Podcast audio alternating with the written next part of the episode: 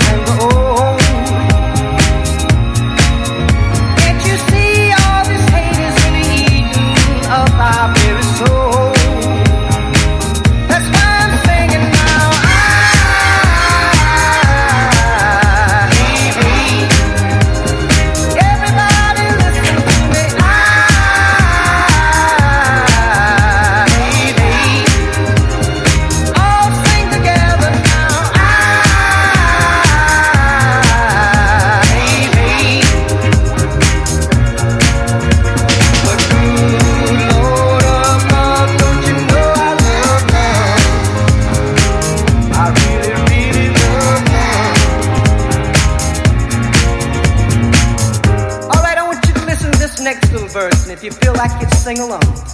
And if you don't want to sing along, maybe you can clap your hands.